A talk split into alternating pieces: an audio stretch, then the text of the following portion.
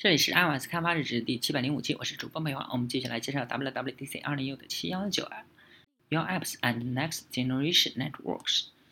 嗯，我们来简单介绍一下这些白色的短短线条表示数据包，白色线条所处的位置呢，表示数据包被捕获的时间。白色条白色线条的高度告诉我们数据包有多少字节。嗯，线条的垂直位置告诉我们在整个逻辑 TCP 序列空数字空间内的哪些位置收到这些数据包。在这里我们可以看到，正在按顺序向外发送数据包流，其间隔为数毫秒。在返回数据时，我们看到接受端的应答消息声称，嗯，它已经收到数据。绿色线条表示累积应答线条所有的数据包，呃，数据包括绿色线条都得。得到接收端的确认，因此没有任何白色数据包位于绿色线条之下，那将表示存在 bug。我们看到没有白色数据包位于绿色线条之下，这说明一切正常。嗯，黄色线条表示接收窗口。当你打开 TCP 连接时，它啊接收端将指示它分配了多少内存来接收你的数据，不应该超过这个分配是你的内存限量值。如果你看到白色。数据包位于黄色线之上，表明存在 bug。我们没有看到过这样的这种情况，这说明一切正常。嗯，网络传输看起来显示为一条线，这条曲线的斜率是十兆每秒，这正是我们所期望的。但是每隔几秒我们看到这种情况，让我们来放大仔细观观察发生了什么。这些 TCP trace 图形提供丰富的信息。嗯，我可以花上一小时的时间来讲解这些幻灯片，但是我们并没有这样做。我会讲解这个图形中的一些重要信息啊。首先，白色线条看起来正在偏离绿色应答线条，这意味着我们将数据发送到网络的速度快于网络从另一端被输出和被应答的数据。如果数据被输入的速度快于被输出的速度，情况就会变得不一样，数据将会进入缓存网络。缓存中的旧数据将会增大。由于缓存数据量增大，意味着数据包发送与接收端应答之间的往返延迟增大。当缓存数据量达到一定程度时，网关将无法缓存更多数据，开将开始出现丢包现象，将会发生混乱，而且非常严重的混乱。因此，呃，数据包进入队列末尾的速度将会快于数据包出列的速度。我们收到数据包，但是会丢失它们。其他数据包也会被丢失，数据队列将会被清空一点。我们获得一个数据包，接收它，在队列的末尾是一片混乱。它获得一个数据包就会丢失一个数据包，但是在队列前部有两百个数据包依旧呃依次排列等待。嗯，他们需要有序的经过十兆瓶瓶颈链路，不能有间隔，不能发生问题。只有呃，在整个队列的数据发送完之后，我们才会看到反映在发送端选择性应答消息中接收端的数据包丢失情况，然后开始进行补包。因此，这是严重的混乱现象。由于网络传输 API 的工作方式啊，数据包数据必须依次传输。如果一个数据包被挡住，其后抵达的所有数据包在内核中将被。延迟，直到间隙被填满，这是有道理的。许多人曾经建议使用无序传输方法，但是结果，呃，发现几乎所有的 App 都很难使用无序数据。如果你要解码 H 点二六四视频，只获得数据帧而无法获得他们所依赖的 iframe，将不会有意义。因此，顺序，呃，数据传输确实是 App 所需要的传输模式。嗯，顺序数据传输导致我们啊看到这些长时间的空白期，在此之间没有数据传输。对于 Apple TV 视频回放流程来说，这相当于一个无信号的时间段，在此期间将接收不到数据。我们不想要视频卡住，因此所有的流媒体视频都需要一个回放缓冲区。较大的回放缓冲器意味着，当你观看视媒体流媒体视频时，你将会看到不断旋转的图标提示正在缓冲。呃，因为缓冲区还有填满，因此呢，当前时间没有数据到达时，可能会显示，嗯，始终显示这个图标。当丢失的数据包到达时，我们开始填满，呃，间隙，啊，并且呢，立即播放视频，这将会，呃，给网络接收线程带来额外的负荷。它需要将 CPU 时间分配给视频播放线程之外的其他线程，从而造成视频播放卡顿。这不是我们想要的。这种不均衡的网络数据传输给 Apple TV 等设备造成了不佳的用户体验。在我们努力降低设备的成本时，这种长时间的数据空白期相当于我们需要增大设备内存来缓存更多数据，并且推迟视频开始时间和降低用户时间体验。这种传输不均衡现象将会导致设备需要更快的 CPU，从而抬高设备价格。因此，对于流媒体视频来说，这种不均衡的传输是十分有害的。一个有意思的事情是，如果你跟踪观察黄色应对。应答线条的斜率，嗯，黄色窗口线和绿色应答线条，你就会发现，如果不发生丢包在轨迹末端，线条会回到它们原本应该所在的位置。嗯，因为 TCP 协议能够高效率的一次性的填充所需要重新传回的数据包，而不会传输其他不需要重新传输的数据包，因此它将会返回原本应该所处的位置啊。如果使用 IF Perf，呃，测量网络速度，并且查看测量值，嗯，将会看到它显示为十兆每秒，啊，你就会说很好，我的网络一切正常。但是如果你探究这些信息，分析具体的数据，你就会发现实际呃的网络情况。现在我们知道是什么原因造成网络性能下降。我决定，嗯，使用智能网络进行实验。嗯，对于这个实验，我将会使用一种名为 CODL 的智能对联算法。它是 control 的 delay 的简称，delay 的简称啊，嗯，其工作原理的不是填充队列，直到队列溢出并丢失数据。相反，它监测队列的状态，当队列要变满时，就会把它设为一个阻拥塞信号。对于拥塞，很多人认为呢，我说的是最高峰时间出现的情况，实际上并不是这样的。必须理解的是，在网络数据传输中，啊，拥塞始终存在，它是一种稳定的网络状态。TCP 等传输协议的任务是最大限度的利用网络，以确保定网络中的最大承载能力，并且最高效的利用网络传输协议的工作原理。嗯，是呢，它越来越快的传输数据，同时呢，始终进行侦测。它尝试不断的发送更多的数据，直到发生丢包。这时呢，它将知道负载。扩大并开始削减流量，它始终进行这种尝试，以找到合适的传输速率。这意味着它始终在尝试使网络进入拥塞状态，然后降低传输负载，从而减少拥塞。CoDel 的工作原理并不是等待网络进入拥塞状态，然后发出拥塞信息。在发现第一次拥塞信号之后，它就会发通知发送端。在这个实验室中，我的另一个事情不是通过丢包来。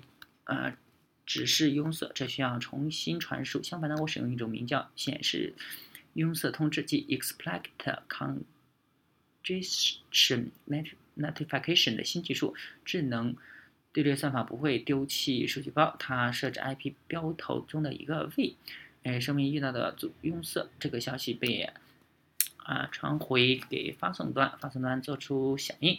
呃，降低传输速度，而不会造成破坏性的丢包结果。这是使用 CODL 的和 ECN 的数据传输示意图。如果放大看到前面相同的部分，你可以看到非常明显的差别。在我们进行这些实验时，我计划用一周的时间来完成这个工作和收集工具，结果只用了两个小时就全部完成了。一个方案使用标准配置来执行，一个方案使用 CODL 来执行。这是我的第一个实验。嗯，我预计需要调整参数，重新并返回实验，但是没有发生这种情况，差别很明显，只需进行一次试验就够了。好像有人在鼓掌。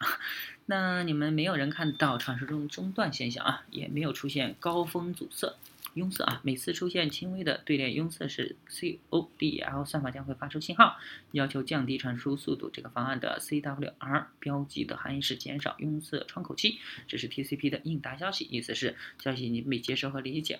我已经。降低传输速率，这确实很不错。总的来说呢，CODL 和其他队列算法非常有效，ECN 十分有效。它将它们组合在一起，将会呃功效倍增啊。那么如果这么有用、这么有效，他们应该在哪里使用它们呢？从历史来看，对于传统的啊网络应用来说啊，例如文件传输和发送电子邮件等啊，丢包和重新传输并不会造成严重的问题。当你传输文件的源自上传上传。传输层将会最后发送第一个丢数据包，而且最优发送，嗯，最后一个数据包期间的所有的数据包将会随机的发送。在数据包全部到达之后，啊，将会按照文件的正确顺序重新进行组装。这就是你需要关注的所有事情。但是，呃，当你观看流媒体视频时，你并不想看到结尾，最后看到开头，你希望按照顺序观看。嗯，这时呢，按按顺序发送数据就成了一个更紧迫的问题啊！现在我们通过 Internet 传输流媒体视频，这里的一个特点是在以前应用中，例如说点击发送电子邮件等，都需要发送的数据量是预先确定的。而发送所需要的时间是可变的，基本上网络发送电子邮件需要的时间是越少越好。嗯，我们并没有邮件发送过快这样的说法，发送时间是可变的，你希望它越快越好。现在的应用则有不同，比如说你通过 Internet 观看两个小时的电影，我们不应该半个小时或者八个小时内看完。嗯，而必须是两个小时。现在我们的应用必须具有适应能力，时间是固定的，但是必须调整这段时间内发送的数据量以适应网络状况。现在的情况是怎样的呢？让人惊喜的是，Linux 已经支持此功能，而且在世界性能最强的一百万台 Web 服务器中，一半以上的默认支持 ECN。对于一项无人使用的技术来说，这种应用广泛性是惊人的。客户端并不请求 ECN 连接，它不请求 ECN，在很大程度上是因为 Internet 不支持 ECN 标记。如果你启用这个选项，将会带来暴露 bug 的风险，而且没有直接的好处。那么路由器在做什么呢？没有路由器进行标记，因为没有客户端。嗯，请求他们。那么，为什么要设计这样具有风险而且无人使用的功能呢？啊，今天我很高兴的宣布，Apple 将首开先河，打破这个僵局，将所有的这个基本应用中默认情况下，啊，所有的应用的所有 TCP 连接将支持 ECN，我们将不会看到任何问题。在我们的测试中，一切运行正常。我已经在我自己的笔记本电脑上运行了很长的时间。当然了，我希望你们倾听你们会的体会，接收呃这些基本应用在你们的家庭。网络、工作单位、酒店和机场中使用它们，像以前一样。如果发现任何 bug，请报告给 Apple。嗯，如果要你我们取得的成功，几个月之后将会有数百万设备运行 ECN，这样 ISP 将有足够的动力来提供这项服务。现在我们将主题从网络延迟移交转移到呃终端系统延迟啊。许多技术进步的出发点是为了克服我们自己遇到的不便之处，这里同也同样如此啊。嗯，我连接到屏幕共享功能，连接到我们家的 iMac 计算机，这种功能真不错啊。嗯，我能够远程控制计算机，能够访问计算机上的数据，能够开始费时的视频转码，在我们到家时就已经完成转码。啊，这些确实不错。在我们进行这项这些操实验时，我使用的是很慢的 DSL 线路。当然，DSL 是非对称的啊。一般来说，上行下行速度比上行速度快十倍。当然，进行屏幕共享时，数据传输方向是上行方向，因此速度会比较慢。呃，这有一点像，呃，那个众人皆知的关于熊跳舞的笑话。当你看到熊跳舞时，你不应该惊讶于熊跳舞跳得多好，而应该惊讶于熊会跳舞。许多人与很多人一样，被这个让人难受的勉强可用的功能所困扰。我发现，当我点击一个菜单时，要花费三到四秒的时间，菜单才会显示出来。这样使用计算机几分钟后，会让人感到非常不舒服。有有时候恨不得快点开车回家，亲自在计算机上操作。我曾经研究 Buffer Blotch。嗯，在网络中的过度队列很自然的。首先，我感到不满啊，并且开始研究。我最初认为罪魁祸首应该是这个愚蠢的 DSL 调制解调器产生过多的缓存膨胀。于是呢，我拼计算机拼的时间为三十五毫秒。当我点击鼠标时，却需要三秒钟才能显示鼠标。我意识到情况可能与我当初设想的不一样。那么延迟来于哪里呢？对此我进行了一些研究。当我默认 Socket 发送的缓存数据是一一百二十 K 时，我的网速率大约是五十 K。用时约为二点五秒，嗯，这与我看到的延迟时间差不多。发送缓冲数据的 socket 具有十分重要的意义。当我使用呃 TCP 等协议时，就会发送一个数据包等待应答，然后再发送一个数据包再等待应答。这样的性能十分低下，我们需要一次性发送多个数据包，我们需要足够多的数据包，以充分呃利用的往返这个这个传输路径的宽带宽。而且必须缓存这些数据包，这样呢，当它们丢失时可以重新进行传输，最大限度利用连接吞吐率啊，是一个很好有用而且必要的方法。但是，呃，但于超过需求的缓存，仅会增加延迟而不会带来好处。它不会帮助提高吞吐量，而只会增大延迟。最终我们只会得到这样的结果：有我们一次仅传输少量的数据，而且这些。呃，数据进入缓存，以备在需要时重新传输；而另一个方向有大量的数据在内核中等待被发送出出去。这让我明白，不仅网络上存在延迟，而且主机中存在大量延迟。屏幕共享程序会抓起一个画面帧，将它送入缓存。嗯，再抓起一个画面帧，将它送入缓存。内核将会让这些帧像葡萄酒那样长时间的陈酿，然后呢，会在特定的时间将它们通过网络发送出去。为此，我们引入了 TCP，呃，NOTSENT，就是 Not Sent Low at，啊，套接字选项。发送这个选项时呢，Socket Sent Buffer 保持不变，区别在于。K event 或者你的 run loop 不会报告 socket 正在被写入，直到未发送的数据量达到很低的，呃，这上面写的是阀值啊，一个门里面一个阀，这个里一个门里面一个括，好像是那个那个叫什么高数里面有那个阈值啊，但是一个门一个阀，这个应该就是它的阀值了，呃，通常为八或者十六 K。当 socket 转换为可写入状态时呢，你可以将单个有用的基本数据块写入缓存，不需要这个循环操作中，内存中也不会积累过多的数据啊，因为现在内存已经很便宜，它可以哎容纳大量的数据，你只需写入一个感应单元，在屏幕共享程序中它是一个帧。现在的情况是这样的，有数据在等待发送，它们位于缓存中的，需要等待较短的时间让它们发送出去。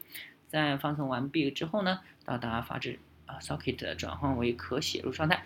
呃，我们写入一个数据块啊，在它发送完毕之后，再写入更多的数据块。现在我为你们演示这个过程啊。好，我们这期先到这儿，大家可以关注新浪微博、微信公众号、推特账号 l s d v r g 也可以看一下博客 l s d v r g 点 com，拜拜。